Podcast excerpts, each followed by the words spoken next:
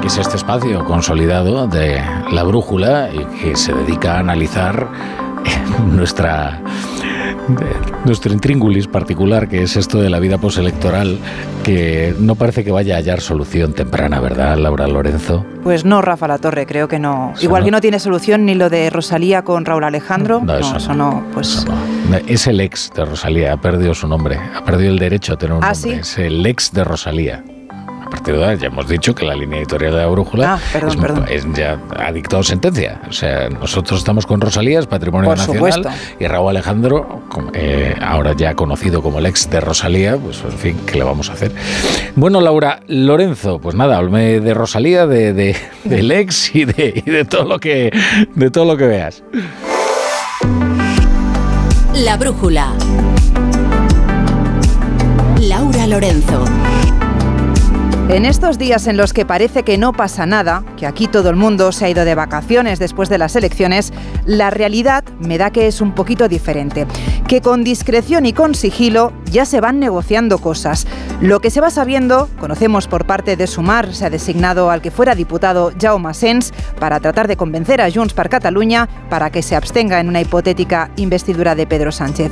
Hoy lo que hemos sabido es que Esquerra Republicana ya ha designado a su equipo negociador sobre la investidura. Será Marta Vilalta, portavoz de Esquerra, Josep María Jové, presidente del partido en el Parlamento, el secretario general adjunto de Estrategia, Juli Fernández, y atención, Marta Rubira, secretaria general de Esquerra Republicana, que actualmente reside en Suiza y que recuerden fue una de las fugadas en 2017 tras la declaración unilateral de independencia.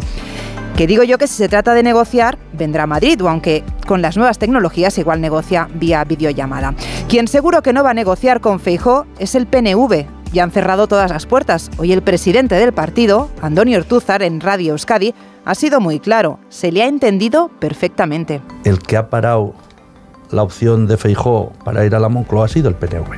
Han sido, si el PNV hubiera dicho el lunes a Feijó que entra a negociar, las cosas hubieran sido completamente diferentes, ¿verdad? Votar al PNV también en españolas es un voto útil porque nosotros hemos sido los que hemos arruinado las posibilidades de Feijó de ir a, una investidura directa, ¿no? Desde el Partido Popular insisten en defender la legitimidad de Alberto Núñez Feijó de buscar las alianzas que sean posibles para sacar adelante la investidura, aunque se trata de una tarea, ya les digo, muy complicada. Hoy el presidente de la Junta de Andalucía, Juanma Moreno, apuntaba a la falta de dignidad de Pedro Sánchez por terminar refugiándose en un prófugo de la justicia. Sumar al PSOE a un partido político que es prófugo de la justicia, su líder, que está perseguido precisamente por atentar contra la Constitución de 1978, declarando unilateralmente una independencia y que tuvo que salir en el maletero de un coche huyendo de la justicia. ¿Cómo puede ser, hasta dónde puede llegar la dignidad de este país, la dignidad de este presidente? Cuatro días después de las elecciones, este jueves Vox ha formalizado algo que ya avanzó su secretario general Ignacio Garriga esta semana. Han pedido tener acceso a las actas de las elecciones generales para comprobar que los resultados son correctos y que los votos se han contado correctamente. Vamos a solicitar el escrutinio general, vamos a solicitar el conteo de voto por voto y por tanto Seguimos siendo fieles a nuestros votantes, a los españoles, para que no se tire ningún voto y se contabilice todos y cada uno sin ningún tipo de sospecha. Y es que los resultados de estas elecciones son tan ajustados que cualquier escaño que pudiera bailar podría cambiar el escenario. De hecho, a estas alturas, tanto el Partido Popular como el PSOE están muy pendientes del voto cera, el voto emitido desde el extranjero que se empezará a contabilizar a partir de este viernes a las 10 de la mañana. Son más de 2 millones de electores los que residen en el extranjero, la mayoría en Argentina, Francia o Estados Unidos. Pero lo que no se sabe es cuántas personas de estos 2 millones han ejercido su derecho a voto es poco probable que este recuento de votos cambie el resultado final, pero no es imposible. En Madrid, por ejemplo, podría cambiar el resultado ganando el PP un escaño más que le restaría al PSOE.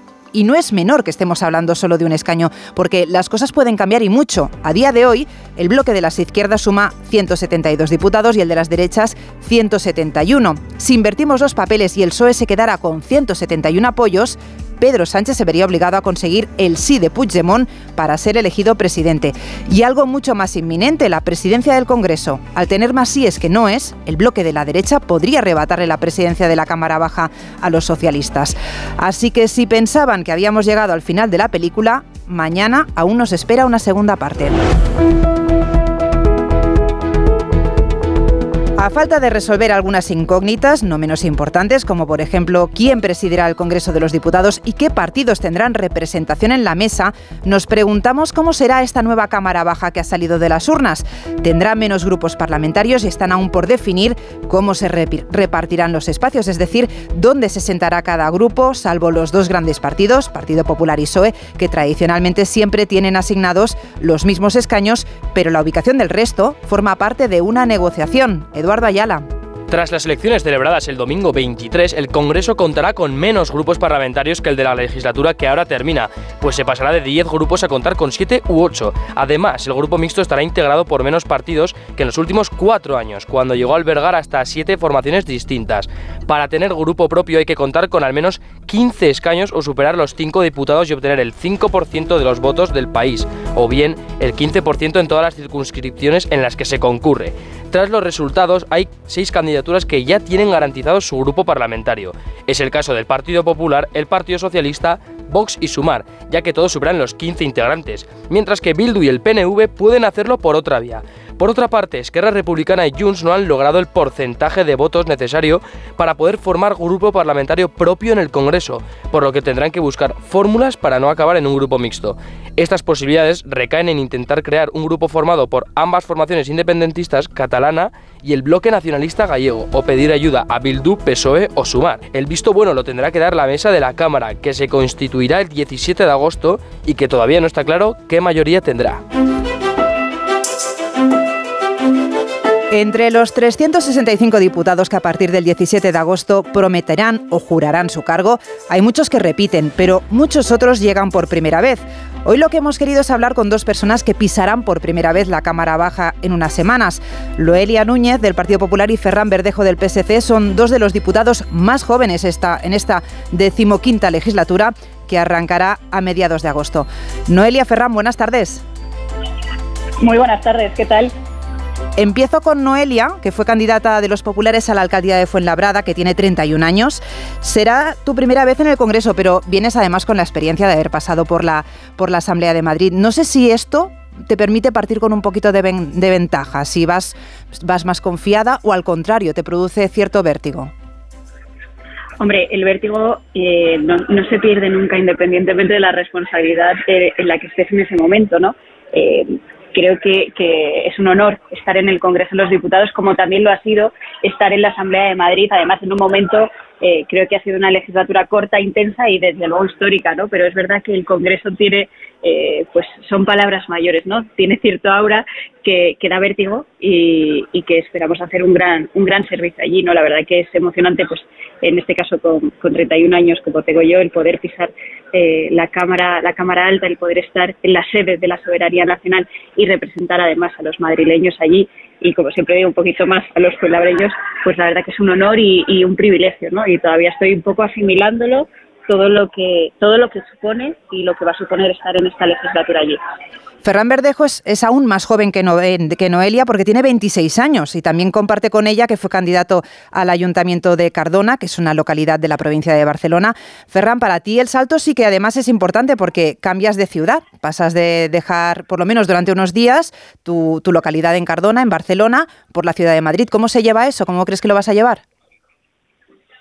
Sí, pues uh, en primer lugar, pues muy contento por esta oportunidad. Como decía, también es un honor y un orgullo poder representar el territorio, Cataluña, las comarcas centrales de, aquí de, de Cataluña en, en, el Congreso de los Diputados. Y bien, también por otra parte tranquilo porque voy acompañado de un magnífico grupo parlamentario socialista aquí del PSC, que hemos ganado las elecciones aquí en Cataluña y que por lo tanto es nombroso y, con 19 compañeros y compañeras, pues uh, será más fácil todo en, en, el Congreso, sin ninguna duda. Te preguntaba por esto, por el hecho de, de, cambiar de ciudad. Madrid habrás estado muchas veces, pero trabajar en Madrid, cambiar a otro ambiente, ¿te da algo de vértigo? Bueno, uh, estaré entre el Ayuntamiento de, de, Cardona, que seguiré también allí como concejal y, y Madrid, pero como decía, ya he estado algunas veces en Madrid, se queda vértigo, pero por el Congreso de, de los Diputados, ¿no? Por lo que representa la Cámara de la Soberanía Nacional y es verdad pues que acompañado seguramente será más fácil la experiencia en, Madrid. Noelia, ¿a ti qué es lo que más te apetece de esta nueva etapa que, abres? ¿Hay algo que te haga especial ilusión de, de, decir, mira, esto es lo que tengo más ganas de llegar y hacer? Bueno, pues yo tengo ganas de pisar el hemiciclo porque es verdad que he estado en el hemiciclo, pero en la tribuna de invitados, pero nunca he estado eh, propiamente eh, en el hemiciclo como tal, ¿no? He estado siempre en la tribuna y tengo ganas de pisar eh, de verdad el, hemiciclo, de estar allí, de ser testigo al final de, la historia de España, ¿no? Que, que creo que es lo más bonito que representa el Congreso de los Diputados, ¿no? Tanta historia viva de nuestro país eh, y el ser parte de él, tener un escaño allí, tener tu asiento allí y el poder, el poder estar allí y que has sido testigo de tantos momentos clave para nuestro, para nuestro país, tanto para la historia reciente como, como bueno, pues para, para tanto que, que hemos vivido como, como nación y creo que eso es lo más bonito, ¿no? Cuando pisemos de verdad el hemiciclo, en mi caso que será, como digo, la primera vez, eh, va a ser yo creo algo, un momento pues eh, en el que va a costar contener incluso eh, eh, los sentimientos, ¿no? Y la, la, respiración yo creo que se va se va a cortar en ese sentido, pero bueno, todo, tengo ganas de todo, de, de intentar pues que los madrileños, que son los que nos, nos han elegido en este caso, que estén orgullosos del trabajo que vamos a realizar en el Congreso de los Diputados, siempre defendiendo pues todas aquellas necesidades que llevamos reclamando casi toda la toda la legislatura que hemos pasado, ¿no? algo que tengo también muchas ganas es de defender, por ejemplo, a la zona sur de la Comunidad de Madrid, que necesita, por ejemplo, que las cercanías de, nuestras regiones tengan las condiciones óptimas, sobre todo la C5, que es mi línea de, cercanías, para que, para que den un servicio público de calidad, ¿no? Entonces, pues todas estas eh, nuevas responsabilidades que vamos a asumir, pues yo creo que, que va a ser desde el minuto uno, eh, va a ser em, emocionante, yo creo, para todos. Ferran, siguiendo por esta parte quizá más personal, eh, me gustaría saber qué es lo que primero que te dijo tu entorno más cercano. Imagino que eh, saben ¿no? que llevas tiempo dedicado a la política, pero claro, es un salto importante. No sé cómo llevan tus amigos, tu familia, cómo, pues bueno, cómo llevan un poco esta, esta dedicación a la política, además en primera línea. Sí, no, la verdad es que tanto mi familia como mis amigos pues, ha sido un refuerzo muy importante también para las elecciones municipales, tanto las del 2019, pues que ya ah, tenía la primera experiencia, como estas del, del 2023, y ahora esto sí que es verdad que ha sido una sorpresa para, para todos y todas, también para mi familia y, y mis compañeros, pero en todo momento pues ah, poniendo facilidades, entienden que no pueda pues estar todo lo que me gustaría estar ¿no? con, con ellos, sobre todo en esta edad de 26 años, pues que tienes más ah, ocio, tienes más tiempo para pasar con, con los amigos y, la familia, pero sí que es verdad pues que la responsabilidad pues también bonita y también con ganas de, de, asumirla pues tiene que tu entorno te entienda, ¿no? Y en ese caso pues no me puedo quejar porque lo entienden perfectamente. Ferran Verdejo, que será diputado por el PSC, y Noelia Núñez, que será diputada por el Partido Popular. A los dos os deseamos mucha suerte y muchas gracias por acompañarnos en La Brújula. Buenas tardes. Muchas gracias a vosotros. Buenas tardes.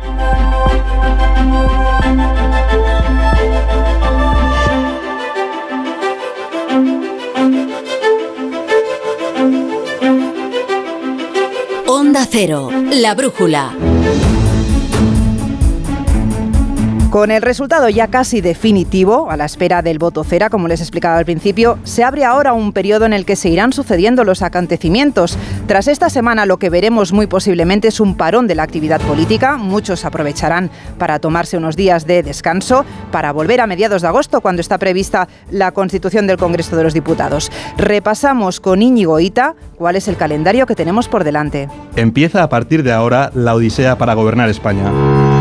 Tradicionalmente, tras las elecciones, como ya estamos viendo, el partido que gana los comicios es quien comienza la ronda de consultas con el resto de formaciones que han obtenido representación para buscar posibles apoyos de cara a su investidura. Y como líder del partido ganador de las elecciones, quiero informarlos que ya desde la mañana de hoy he, mantenido contactos con distintas fuerzas políticas al objeto de conseguir un gobierno estable en España en las próximas semanas. No obstante, a Feijó difícilmente le saldrán los números y por lo tanto, muy posiblemente tengamos que ir a una segunda investidura, la de Pedro Sánchez, que de momento está dejando al candidato popular que sea él quien tome la iniciativa para formar gobierno.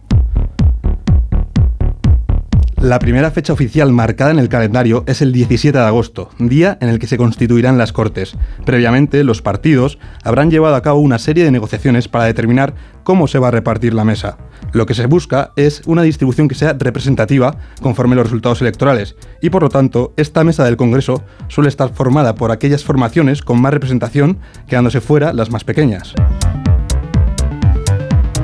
El día 17 de agosto, una vez constituida la mesa de edad, que está formada por el diputado o diputada más joven y el de mayor edad, el resto de diputados electos tendrán que jurar ante la Constitución, algo que en los últimos años ha ido acompañado de polémica. Diputados de Vox jurando por España, el independentista Oriol Junqueras juró desde el compromiso republicano como preso político y por imperativo legal, o Pablo Iglesias por la democracia. Abascal Conde, Santiago. Por España, sí juro. Borrás Castañer Laura.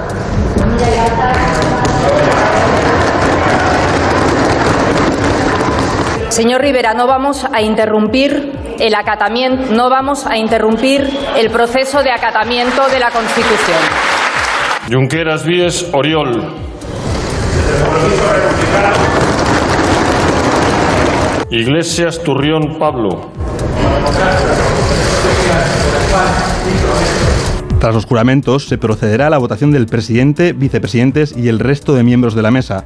Una vez constituida, será el presidente o la presidenta quien se dirija a la Cámara para dar por inaugurada la decimoquinta legislatura, para terminar con esta fórmula que hemos escuchado a todos los presidentes del Congreso. Así que para ponernos a ello cuanto antes y de conformidad con lo dispuesto en el artículo cuarto del reglamento de la Cámara, declaro constituido el Congreso de los Diputados y de este hecho se dará cuenta a Su Majestad el Rey, al Senado y al Gobierno. Se levanta la sesión. Declaro constituido el Congreso de los Diputados. De este hecho se dará cuenta a Su Majestad el Rey, al Senado y al Gobierno. Declaro constituido el Congreso de los Diputados. El siguiente día marcado en rojo en el calendario de los aspirantes a Moncloa es el 21 de agosto, una fecha en la que comenzará la ronda de consultas en Zarzuela entre el rey y los partidos políticos para ver con qué apoyos cuenta cada candidato. Una vez concluidas estas reuniones, el monarca propone a un candidato para la sesión de investidura, que todo apunta a que podría celebrarse la primera semana de septiembre. En este punto, recordemos cuál es el procedimiento de esta votación. Si no hay mayoría absoluta en la primera ronda, 48 horas más tarde se votará por segunda vez, necesitando solo más síes que noes. En caso de volver a salir no, habrá un plazo de dos meses para que el rey proponga un nuevo candidato. Si no saliese electo tras las dos votaciones, el presidente de las Cortes disolvería el Congreso y el Senado y se convocarían nuevas elecciones en un plazo de 47 días.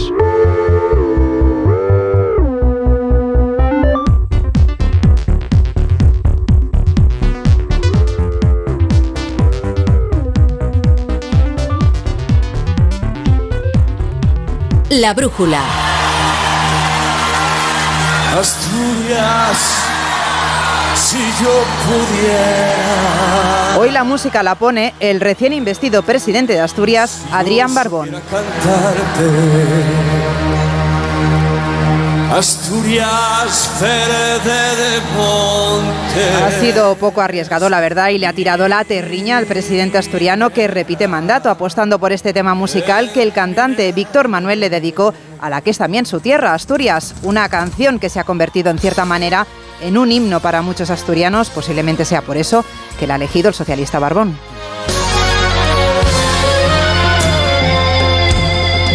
Pero Laura Lorenzo, tú que eres catalana, claro, vamos a ver. eh, la tierrina. Ay, perdón. Claro, la terriña sería si fuera eh, pues al, Alberto Ojo, que ha el gallego. o Alfonso Rueda. Pero claro, la tierrina, no vaya a ser que nos llame Adrián Barbón para decirnos fe de ratas. Tienen ustedes que corregir. Eso es por ser catalana. Pero como tenemos aquí un gallego, lo corrige y ya está. Eh, lo corregimos y ya está, fe de ratas. Pero sí es lo mismo, asturianos y gallegos sí, siempre se ha dicho, ¿no? Gallegos y asturianos, primos Bueno, no hermanos. sé yo, sí. Es como los catalanes y los valencianos que dicen que es lo mismo. No es lo mismo. Bueno, pero eso es porque vosotros no queréis. Bueno, vamos allá. Vamos. Eh, gracias, Laura Lorenzo. Mañana, con más brújula electoral, ¿eh? Sin verte